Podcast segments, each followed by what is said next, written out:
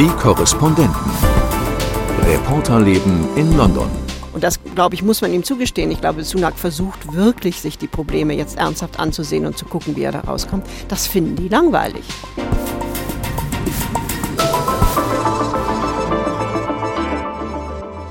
Hallo und herzlich willkommen zum Podcast der ARD London Korrespondenten. Heute mit Annette Dittert. Hallo Annette. Hallo und Happy New Year. Happy New Year, genau auch von mir, Imke Köhler. In unserer letzten Ausgabe haben wir uns dem Jahresrückblick gewidmet. Nun in der ersten Ausgabe im neuen Jahr wollen wir uns mit dem aktuellen Geschehen und mit einem Jahresausblick beschäftigen. 2023 startet schon wieder turbulent und auch in den kommenden Wochen und Monaten wird das Land noch viel zu bieten haben. Abgesehen von den Streiks, die wir gerade haben, wird das Buch von Prinz Harry für Wirbel sorgen, das am 10. Januar erscheint. Wir werden in diesem Jahr die Krönung von King Charles erleben. Das wird nochmal ein Großereignis. Direkt danach dann findet in Liverpool der ESC statt, der Eurovision Song Contest, den Großbritannien auf Bitten der Ukraine hin ausrichtet. Und außerdem ist es in diesem Jahr 25 Jahre her, dass das Karfreitagsabkommen geschlossen wurde, das für den Frieden in Nordirland sorgen soll, aber seit dem Brexit wieder gefährdet ist. Also viel zu besprechen. Was uns im Augenblick am meisten beschäftigt, Annette, sind die Streiks. Wir beide fahren mit dem Fahrrad, aber viele Leute kommen nicht mehr von A nach B. Das ist für die Briten nicht der tollste Einstieg ins neue Jahr, aber die Reaktionen sind so gemischt. Wie nimmst du das wahr? Nee, das ist nicht der tollste Einstieg ins neue Jahr. Es war auch nicht das tollste Weihnachten dadurch. Die, vor allem die Pubs und die Restaurants haben darunter unheimlich gelitten unter diesen Streiks, weil eben viele äh, Weihnachtsfeiern und die sind traditionell ja immer sehr groß hier abgesagt werden mussten. Dennoch empfinde ich das so, wenn ich mit Leuten spreche und auch wenn ich so ähm, ja, Radio höre und gucke, wie die Medien berichten, dass grundsätzlich ähm, die Bevölkerung doch hinter den Streikenden steht. Also dass das, was die Tories sich erhofft hatten, dass nämlich so ein Stimmungs Umschwung stattfindet und dann die öffentliche Meinung so stark gegen die Gewerkschaften umkippt, dass die aufhören müssen mit den Streiks. Das ist nicht passiert und das äh, zeigt eben auch, ähm, wie sehr äh, dieses Land mit denen sympathisiert, die eben in dieser Cost of Living Crisis und in dieser Inflation und in diesem runtergerockten ähm, Gesundheitssystem eben mit denen sympathisieren, die nicht mehr können, weil es eben so viele sind mittlerweile. Man fragt sich tatsächlich, wo da überhaupt eine Einigung liegen könnte. Man hat in der Tat das Gefühl, dass die Tories eher draufsetzen, dass die Streiks sich totlaufen oder dass den Gewerkschaften das Geld ausgeht. Auf der anderen Seite sagt Sunak immer wieder, er will die Inflation senken, er will die Schulden abbauen, er muss die Staatsfinanzen und eben auch die Belastung der Steuerzahler im Blick behalten. Also alles ist eben auch nicht möglich und drin, was Lohnerhöhungen im öffentlichen Sektor angeht. Wo könnte denn überhaupt ein Kompromiss liegen, deiner Meinung nach?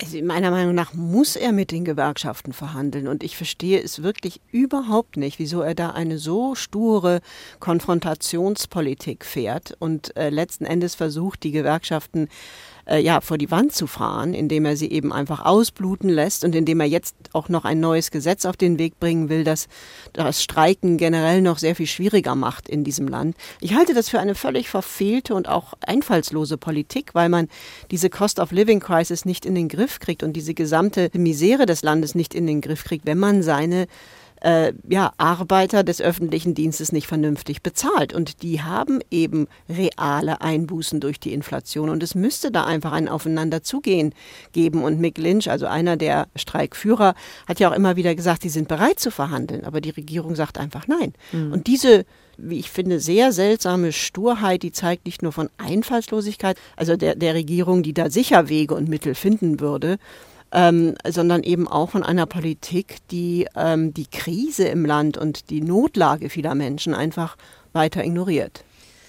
Und die Regierung will jetzt mit harten Bandagen kämpfen. Du hast gerade schon dieses äh, Gesetz angesprochen, das jetzt wohl kommen wird. Es ist noch nicht mal vorgelegt, aber die Zeitungen berichten schon darüber und es könnte also wirklich in Kürze dann offiziell werden, dass es diesen Gesetzentwurf gibt. Demnach soll dann bei Streiks in bestimmten Branchen eine Mindestversorgung gewährleistet werden müssen von Gewerkschaftsseite und das würde betreffen das Gesundheitswesen, den Bahnverkehr, Bildung, Feuerwehr und Grenzschutz.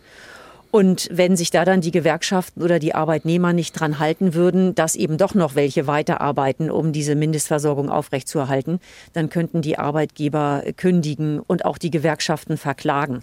Also da sieht man, glaube ich, so ein bisschen, wo die Reise hingeht. Das ist jetzt ein Versuch, eben dieses demokratische Recht äh, der Bevölkerung zu streiken noch weiter einzuschränken. Äh, den Entwurf wird er vorlegen, aber ich sehe eigentlich im Moment nicht, wie das in seiner Amtszeit noch wirklich durchkommen soll.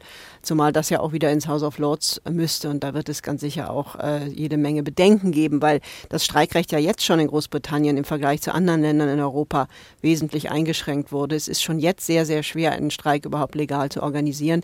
Und das ist eben eine weitere Kampfansage an die Gewerkschaften. Und wie gesagt, ich sehe den Punkt da nicht, anstatt zu verhandeln, denn man wird eben auch einfach aus dieser Krise nicht rauskommen, wenn man die Leute nicht ein bisschen besser bezahlt. Die können ja auch gar nichts mehr kaufen. Die Läden gehen kaputt, die Pubs gehen kaputt, weil keiner mehr hingeht. Und das ist keine Lösung wenn man die, äh, die Arbeiter des öffentlichen Dienstes einfach vor die Wand fährt in so einer Situation. Aber für uns könnte das heißen, dass die Streiks trotzdem erstmal noch Wochen, wenn nicht Monate weitergehen, weil es eben keine Lösung gibt und sich die Regierung da ziemlich hartleibig zeigt. Also ich gehe davon aus, dass das jetzt sich noch eine ganze Weile hinzieht und äh, ja, im Moment sieht es aber eben nicht so aus, als ob die Bevölkerung da ähm, ja, sich gegen die Gewerkschaften wendet. Also keine Ahnung, was die eigentliche Strategie äh, dieses Premierministers ist. Aber wie gesagt, ich halte das für eine, ja, für die falsche. Gucken wir nochmal auf den Premierminister und seine Neujahrsansprache. Da hat er nämlich fünf Dinge versprochen. Die haben aufhorchen lassen, die waren ihm auch wichtig, denn er hat sie mehrmals wiederholt im Laufe seiner Rede. Also er will die Inflation in diesem Jahr halbieren wobei da die Finanzinstitute schon sagen, das kommt von alleine, dafür braucht es Rishi Sunak und seine Politik gar nicht. Also davon wird eh ausgegangen, dass die Inflation sich halbiert. Aber das war sein erster und wichtigster Punkt. Dann Wirtschaftswachstum zu schaffen, Schulden abzubauen, die Wartezeiten beim NHS, also im Gesundheitswesen zu reduzieren und Gesetze zu schaffen, um illegale Immigranten abschieben zu können. Das die fünf Punkte, die Sunaks Vision für das Land und für seine Amtszeit darlegen sollten und repräsentieren sollten. Was sagst du dazu? Ja, also eine Vision ist das ganz sicher nicht. Das sind fünf Punkte, die extrem vage waren, auch, wie ich fand, sehr blutleer vorgetragen, ähm, die man auch zum Teil leicht erfüllen kann. Klar, die Inflation, die wird sich von, die wird von alleine wieder runtergehen.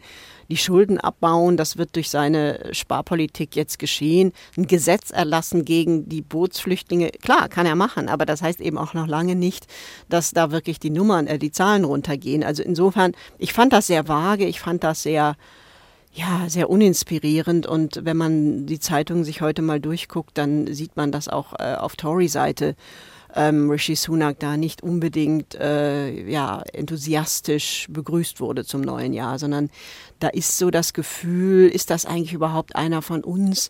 Der hat kein klares Profil, das ist ein Number Cruncher, das ist einer, der sich eben sehr intensiv mit den Fakten und mit den Zahlen äh, beschäftigt, was ja auch zu begrüßen ist, der aber eben wenig Charisma hat und eben auch genau keine Vision. Und ich finde, das hat sich gestern gezeigt, dass, äh, dass er da eben auch vielleicht noch nicht so weit ist, weil er eben versucht, etwas rationaler zu regieren und sich erstmal in die Materie einzuarbeiten. Er ist ja auch erst ich glaube, 100 Tage im Amt jetzt. Also er ist ja auch noch gar nicht lange Premierminister. Also insofern fand ich das also alles andere als eine Vision. Es zeigt auch noch einmal, ja, wie, wie wenig er in der Partei verankert ist, dass er da so vage und so blutleer blieb. Ähm, und ob das, ob da jetzt noch etwas Konkreteres kommt im Laufe des Jahres, wenn er stärker eingearbeitet wird, äh, ist, das wird man dann sehen.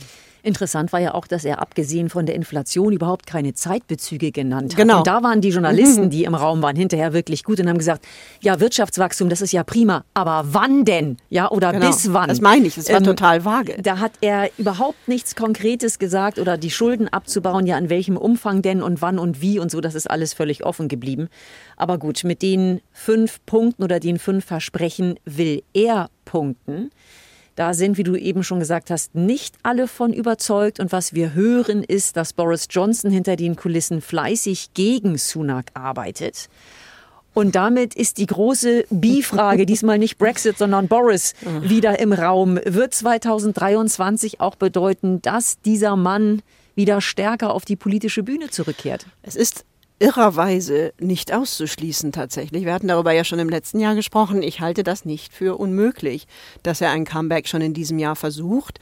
Ähm, und zwar aus zwei Gründen nicht. Einmal, weil er an der Parteibasis eben immer noch sehr viel mehr Rückhalt hat als Rishi Sunak jetzt schon. Und ähm, weil er außerdem eine starke Gruppe um sich herum hat, die ihn immer wieder dazu motiviert, das zu tun. Ähm, dadurch. Und zweitens ist er, wäre er der einzige Mann in dieser Partei, den man äh, sozusagen gegen Sunak nochmal ins Feld führen könnte, wo nicht unmittelbar Neuwahlen dann anstehen würden, sondern wo man sagen kann, der hatte ja ein der Mandat. Der Alte kommt zurück. Der kommt jetzt mhm. einfach zurück. Und insofern äh, halte ich das für eine reale Gefahr für Sunak. Und äh, man merkt auch Sunak an, wie unsicher er auf den Füßen steht, eben wenn er solche Reden hält, wie wenig er, er versucht, nach links und rechts in seiner Partei zu provozieren, weil er einfach weiß, er hat da eine riesen Gruppe von Leuten, die ihn nicht unterstützen und die eigentlich nur darauf warten, dass er Fehler macht oder eben darauf warten, dass er Anfang Mai bei den lokalen Wahlen so abstürzt, dass dann eben der Ruf nach einem anderen Parteiführer, der die Partei dann in den nächsten Wahlen erfolgreich ins Feld führen könnte, dass der dann lauter wird. Ich glaube, so ab Mai, Juni wird sich diese Frage durchaus nochmal stellen. Und was außerdem dafür spricht, ist, dass es jetzt auch schon eine offizielle Gruppe gibt, die ähm, letztlich sich dafür formiert hat mit John Cruddas und Priti Patel habe jetzt den Namen vergessen, die wollen jetzt demnächst äh, ja offiziell auch an die Presse gehen, die eben unter anderem dafür da ist und eigens dazu gegründet ist, ihn zurückzubringen. Aber wenn man sich das mal vorstellt, also eins muss man ja Sunak zugutehalten, die Ausgangslage ist verheerend schwierig und kompliziert. Wie willst du da als Premier wirklich glänzen, Boden gewinnen? Überzeugen. Das ist einfach sehr schwierig. Und dann Boris Johnson, ein, ein unzuverlässiger und immer wieder auch lügender Boris Johnson, der soll dann der richtige Krisenmanager sein? Ja, das zeigt einfach, wie verrückt und auch ähm, jenseits der Realität diese Parteibasis mittlerweile ist. Die sind aber den Krach und den Optimismus von Johnson so gewöhnt, dass sie jetzt mit einem Premierminister, der versucht, und das, glaube ich, muss man ihm zugestehen. Ich glaube, Sunak versucht wirklich, sich die Probleme jetzt ernsthaft anzusehen und zu gucken, wie er da rauskommt. Das finden die langweilig. und das ist eben auch kein Rezept, um die nächste Wahl zu gewinnen. Und der eine Teil der Partei hat sich letztlich, wenn man mit den Tories heute so spricht, längst damit abgefunden, dass sie die nächste Wahl verlieren. Und der andere Teil, der aber kämpfen will, der hofft, der, ja, ja. der hofft darauf, dass ein Johnson letztlich mit dem Krach und den Lügen und dem Unsinn, den er immer chronisch produziert, dass der eben von dieser Misere ablenkt, was Sunak nicht so gut kann, weil er sich versucht, um die Probleme zu kümmern. Also das mhm. ist geradezu grotesk, die Idee, äh, Johnson zurückzubringen. Aber ich halte die Partei für verrückt genug, dass sie das möglicherweise im Frühsommer wirklich nochmal versuchen. Also wer jetzt noch nicht glaubt, dass 2023 ein unfassbar spannendes Jahr werden könnte hier auf der Insel, dem kann man schon fast nicht mehr helfen. Aber Annette, wir haben ja auch noch royalen Glanz zu bieten. Wobei es geht da auch erstmal los mit viel Krawall, sagen wir mal so. Prinz Harry legt jetzt nochmal nach. Wir haben ja schon seine sechsteilige Netflix-Serie gesehen und besprochen, aber jetzt bringt er dann auch noch ein Buch heraus, seine Memoiren. Titel Spare. Am 10. Januar wird soweit sein. Spare heißt so viel wie Reserve oder Ersatz. Also er sieht sich als der Reserveprinz oder vielleicht derjenige, den man entbehren kann. Aber ganz so wollte er dann doch nicht abgeschüttelt werden. Bist du auf das Buch noch gespannt oder bist du mittlerweile nur noch genervt? Das royale Reserverad, finde ich, wäre der bessere Titel auf Deutsch gewesen. Ich bin nur noch genervt, ganz ehrlich. Also ich finde es so unerträglich, dass man selbst als Journalist ständig mehr oder weniger dazu gedrängt wird, Partei zu beziehen. Ich bin weder in dem einen noch in dem anderen Lager. Mir tun die eigentlich alle leid. Ähm, und ich bin genervt von diesem ständigen Medienrummel um, um eine Familienkrise, die letztlich niemanden groß was angeht. ähm, und das wird ja. ja. nicht das Ende sein, dieses Buch. Jetzt hat ja auch Megan angekündigt, dass sie auch eine Biografie schreiben will mhm. als nächstes. Das heißt, die werden jetzt einfach versuchen, ähm, Meghan und Harry, äh, ja, solange es irgendwie geht, aus dieser Krise Kapital zu schlagen, weil irgendwovon müssen die ja auch leben. Das ist ihr Brand jetzt. Und ähm, ja, mir tut das also ehrlich gesagt, mir tut Charles leid, mir tut William leid, mir tut auch, mir tun auch Meghan und Harry leid, denen es, glaube ich, wirklich nicht gut geht, weil der Punkt ist ja einfach nur, und da haben sie auch nicht Unrecht, die wollen eben dieses Spiel nicht mehr mitspielen. Ähm, diese, diese Abhängigkeit des Hofs von den Medien und die Medien, die auch wiederum die die Royals benutzen und, und wollten eben da raus. Und das geht eben nicht so einfach. Wobei sich jetzt natürlich genau etwas verkehrt. Wogegen sich Harry und Meghan wehren, ist ja im Grunde genommen, dass so lange etwas über sie gesagt und geschrieben wurde in der Presse und gerade den mhm. Tabloids, wogegen sie sich nicht wehren konnten, solange wie sie im Palast waren. Und jetzt wollen sie ihre Geschichte erzählen, aus ihrer Perspektive, ihre Wahrheit sozusagen unter die Leute bringen und die Deutungshoheit über ihr eigenes Leben mhm. zurückgewinnen. Das kann man man ja auch verstehen. Ja, das kann man verstehen. Nur das Problem ist natürlich, jetzt hat sich das insofern verkehrt, als Harry und Meghan den Palast kritisieren oder im Buch ja offensichtlich, wie wir inzwischen erfahren, eben auch William. Offenbar hat äh, William Harry angegriffen und wirklich zu Boden gebracht. So, und das sind aber jetzt Behauptungen, gegen die sich William wiederum ja auch nicht wehren kann, wenn der Palast bei seiner Linie bleibt wir mischen uns da nicht ein, wir kommentieren das gar nicht. Ja, die Idee ist halt äh, never complain, ne? Mhm. das übliche Spiel, äh, das einfach auszusitzen. Ähm, das ist auch, glaube ich, weiterhin das Einzige, was die tun können. Ich meine, William kann ja jetzt nicht hingehen und sagen, ich habe Harry nicht verprügelt. Der war mir übrigens, das ist jetzt eine persönliche Bemerkung, eigentlich das erste Mal sympathisch, als ich das gehört habe, weil der ja sonst immer so stoisch und emotionslos daherkommt dass mal Brüder sich da gegenseitig an die Gurgel gehen, finde ich jetzt auch nicht nichts so Großes, dass, dass der Hof oder der Palast hier da das unbedingt kommentieren muss. Ich frage mich eben nur, wenn Harry gleichzeitig in den Interviews sagt, den Clip gibt es ja auch schon, dass er seinen Vater und seinen Bruder zurückhaben will. Und der leidet ja auch offensichtlich unter der Situation. Dann ist das natürlich die vollkommen falsche Strategie, weil äh, wie man nach einem solchen Buch, wo eben dann sogar so eine kleine Prügelei offengelegt wird als, als Story, noch zusammenkommen will, das weiß ich wirklich gar nicht. Und da wiederum sind sie letztlich auch wieder Opfer der Medien, denn die müssen natürlich liefern, wenn, wenn Geld gezahlt werden soll für Klar. so ein Buch. Und ja, das ist da muss eben was da, Brisantes drinstehen. Und ja, und da, da musste er wahrscheinlich dann so weit gehen. Ich weiß gar nicht, ob er das wirklich wollte. Und da wird es eben letztlich auch in gewisser Weise eine Tragödie, so sehr das auch eine Farce ist. Aber es ist eben auch ein bisschen tragisch, weil das wünscht man eigentlich keiner Familie auch den Royals nicht, ähm, dass, dass ein solcher Zwist so öffentlich über so lange Zeit dann läuft und letztlich sich dadurch auch immer weiter von einer Lösung entfernt.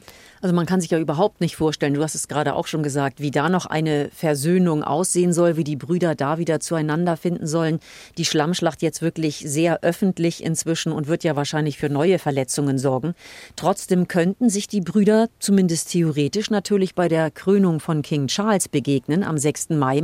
Und ähm, schauen wir mal weg von dem Bruderzwist tatsächlich auf den Tag an sich. Was erwarten wir denn da? Die Krönung wird sicherlich nicht so groß ablaufen, wie sie das damals bei der Queen war. Nein, das hat ja auch Charles schon gesagt, dass das eine wesentlich abgespeckte, modernere Version wird. Also die Krönung als solche wird natürlich ähm, als Krönung in der Westminster Abbey stattfinden. Ähm, es wird auch eine Prozession vor und hinterher geben, aber ich gehe davon aus, also genau wissen wir es auch noch nicht, aber ich gehe mal davon aus, dass das alles so eine Art Mini-Version äh, der Beerdigung wird oder beziehungsweise der Krönung ähm, von vor wie viel? 70 Jahren natürlich. ähm, und das ist dann auch in einem Tag vorbei und ich meine, anders als damals bei der Krönung 1953, wo eben eine junge, sehr, sehr schöne Frau auf diesen Thron kam und das Ganze das allererste Mal im Fernsehen lief. Das war ja ein, ein First damals, die Krönung. Das erste große Ereignis dieser Art, das live übertragen wurde auf das Insistieren Philipps hin damals. Anders als damals ist es eben weder eine junge, schöne Frau, noch ist es ein großartiges neues Ereignis, sondern ich glaube, das wird nochmal ein großer Zirkus werden, aber in keiner Weise vergleichbar zu der Krönung äh, damals von, von Elisabeth II. oder eben auch äh, vergleichbar mit dem, mit dem Pomp and Circumstances, was wir im letzten Jahr bei der Beerdigung hatten. Dann kommen wir jetzt äh, von dem Zirkus, den du gerade angesprochen hast, nochmal zurück zur Politik. Was dieses Jahr auch mit sich bringen wird, sind neue Gespräche und Verhandlungen zum Nordirland-Protokoll. Nach wie vor sehr kompliziert. Das Ganze belastet die britisch-Brüsseler Beziehungen. Und worum geht es? Es geht darum, dass Waren, die von Großbritannien nach Nordirland transportiert werden, eigentlich eben kontrolliert werden müssten und Nordirland oder bestimmte Gruppen und Parteien in Nordirland fühlen sich dadurch abgehängt vom Königreich. Genau. Die sagen, wir sind viel zu nah an Irland und der EU dran. Und wollen aber das wir nicht. gehören doch eigentlich zu Großbritannien. Das hatte aber ja nun Johnson genauso verhandelt. Genau. Und deswegen sagt die EU, da bleiben wir jetzt auch bei, weil wir natürlich nicht wollen, dass ihr einfach Sachen unkontrolliert in EU-Gebiet äh, exportiert, denn das gibt ja keine Grenze zwischen Nordirland und Irland. Also können Waren aus Großbritannien über Nordirland eben sonst auch ganz leicht in der EU landen. Und das kann eben Brüssel nicht akzeptieren. Und das, wie gesagt, haben die Briten ja auch so eigentlich äh, zugestanden, dass man diese Grenze nun in der irischen See hat. Aber jetzt wollen sie es nicht mehr. Es ist aber ein großer Konflikt und irgendwie muss da eine Lösung her. Und äh, in diesem Jahr wird nun das Karfreitagsabkommen, das mal diese Konflikte in Nordirland befriedet hat, 25 Jahre alt. Und das ist so ein Termin, wo man sagt, können wir nicht bis dahin bitte auch den ganzen Streit ums Nordirland-Protokoll beigelegt haben.